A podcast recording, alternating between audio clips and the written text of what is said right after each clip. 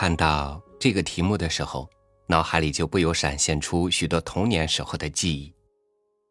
如今，村子没有了往日的热闹，村里人也有的像那些散去的炊烟，永远离开了人世。但那份怀念，那份对人间烟火的最初理解，却越发的深刻。与你分享迟子建的文章《暮色中的炊烟》。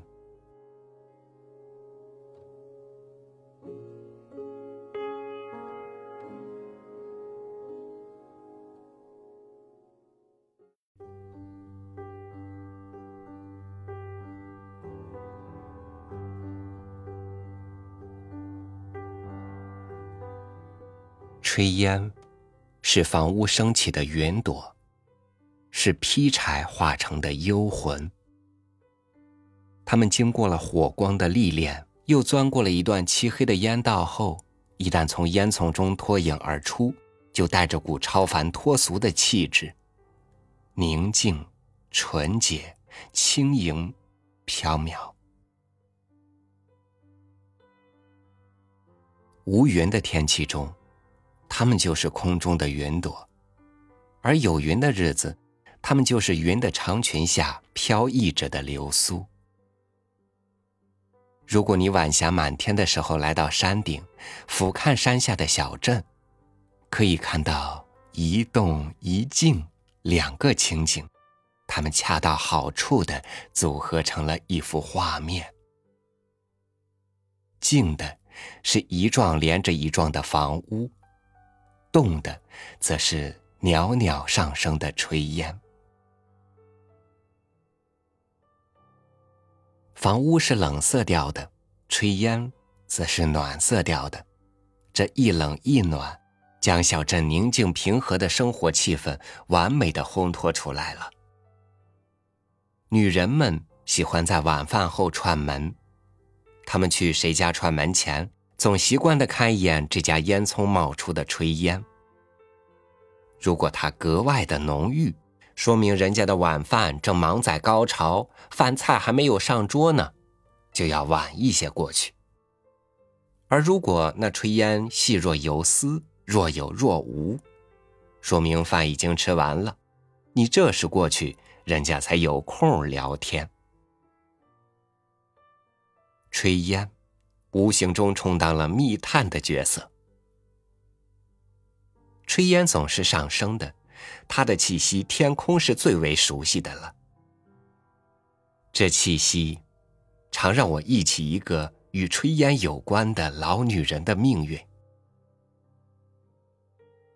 在北极村姥姥家居住的时候，我喜欢爬到东窗去望外面的风景。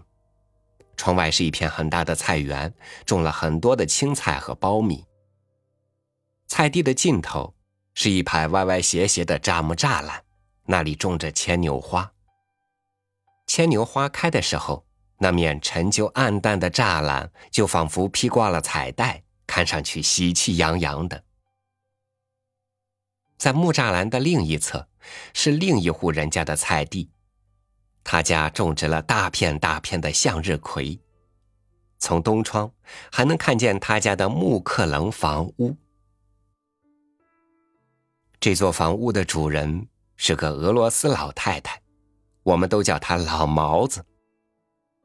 她是斯大林时代避难过来的，早已加入了中国国籍。北极村与她的祖国只是一江之隔。所以每天我从东窗看见的山峦都是俄罗斯的。她嫁了个中国农民，是个马夫，生了两个儿子。她的丈夫死后，两个儿子相继结了婚，一个到外地去了，另一个仍留在北极村，不过不跟他住在一起。那个在北极村的儿子为他添了个孙子，叫秋生。秋生呆头呆脑的。他只知道像牛一样干活，见了人只是笑，不爱说话，就是偶尔跟人说话也是说不连贯。秋生不像他的父母，很少登老毛子的门，他三天两头就来看望他的奶奶。秋生一来就是干活，挑着桶去水井，一担一担的挑水，把大缸小缸都盛满水，再抡起斧子劈柴火，将它们码到柴垛上。要不就是握着扫帚扫院子，将屋前屋后都打扫得干干净净的。所以我从东窗常能看见秋生的影子。除了他。老毛子那里再没别人去了。那时中苏关系比较紧张，苏联的巡逻机常常嗡嗡叫的低空盘旋，我方的巡逻艇也常在黑龙江上徘徊。不过两国的百姓却是友好的。我们到江边洗衣服或是捕鱼，如果看见界河那侧的江面上有小船驶过，而那船头又站着人的话。他们就会和我们招手，我们也会和他们招手。那时村中的人很忌讳和他来往，他似乎也不喜欢与村中人交往，从不离开院门，只待在家里和菜园中。我到玉米地时，隔着栅栏，常能看见他在菜园劳作的身影。他个子很高，虽然年纪大了。但一点儿也不驼背。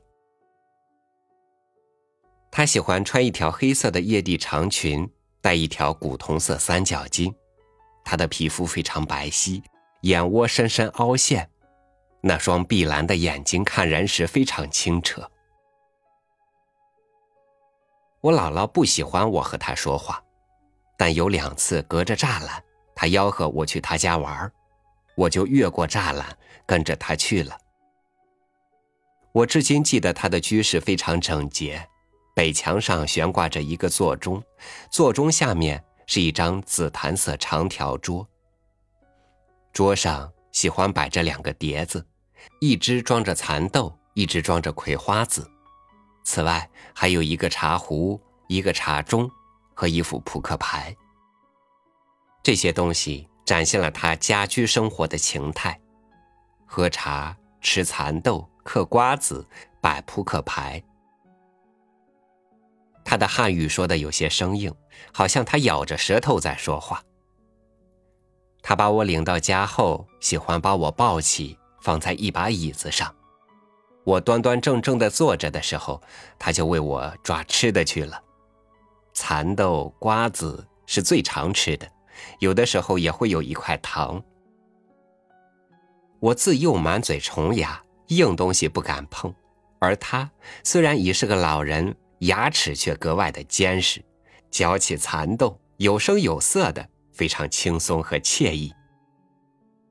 与他熟了后，他就教我跳舞。他喜欢站在屋子中央，扬起胳膊，口中哼唱着什么，原地旋转着。他旋转的时候，那条黑色的裙子就鼓胀起来了，犹如一朵。盛开的牵牛花。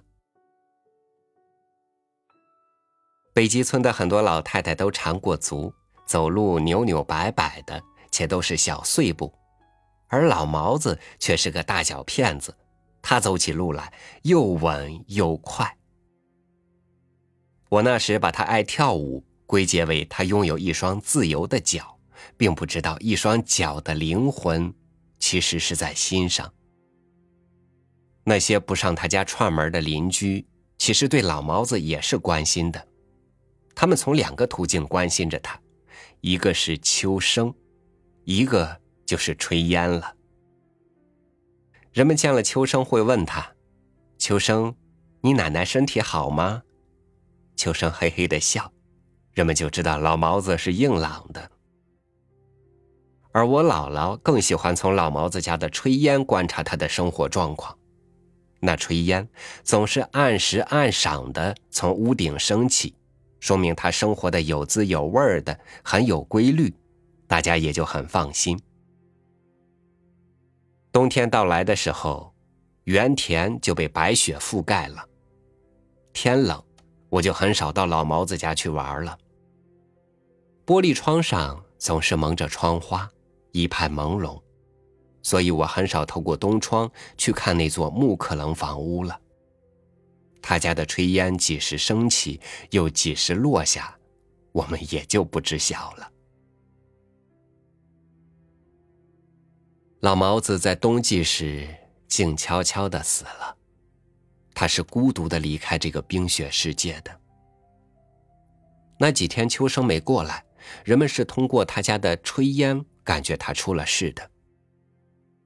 住在他家后一趟房的人家。每天早晚抱柴生火时，总要习惯的看一眼老毛子的烟囱。结果他连续两天都没有发现那烟囱冒出一缕炊烟，知道老毛子大事不好了，于是喊来他的家人，进屋一看，果然。从那以后，我再也没有在暮色苍茫的时分看到过那幢房屋飘出炊烟。尽管村子里其他房屋的炊烟仍然妖娆的升起，但我总觉得最美的那一缕已经消失了。